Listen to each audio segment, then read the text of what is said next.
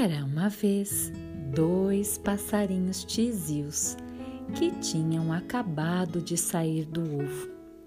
Sua mamãe e seu papai se revezavam com os cuidados e os cercavam de carinho e proteção. Eles foram crescendo fortes e felizes. O ninho deles fora construído num galho mais ou menos baixo, em uma enorme árvore de uma imensa floresta, onde existiam muitas outras famílias de pássaros de muitas espécies. Mas a floresta era farta e acolhia todas essas famílias.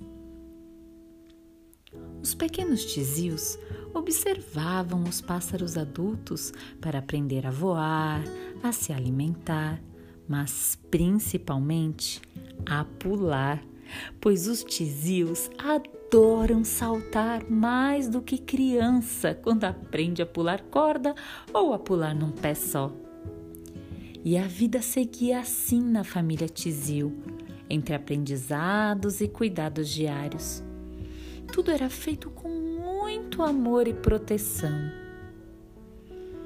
Uma certa vez, num dia de outono, um vento frio soprou vindo do leste e cada família se recolheu em seu ninho para esperar o vento passar.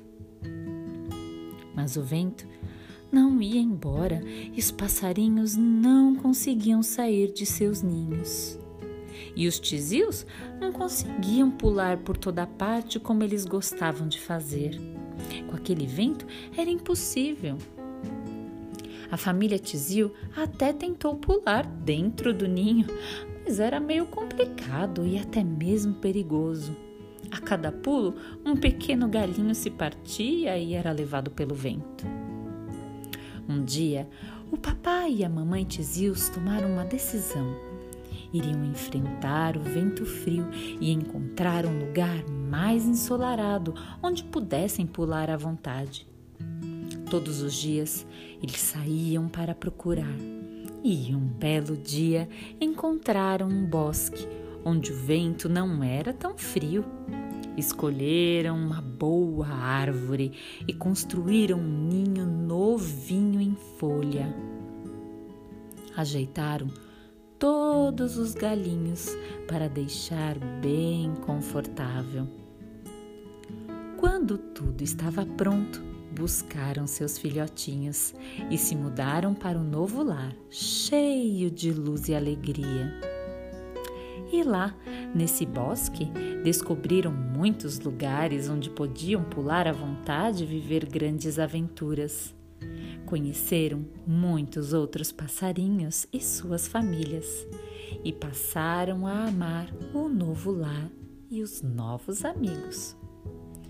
O vento frio parou de soprar naquela floresta onde moravam antes. E a família Tizil podia voar até lá para buscar alguma semente diferente e rever os amigos que lá ficaram. E esses eram encontros sempre cheios de festa para a passarada, que ouviam atentos e curiosos as novas aventuras vividas pelos tizios naquele bosque.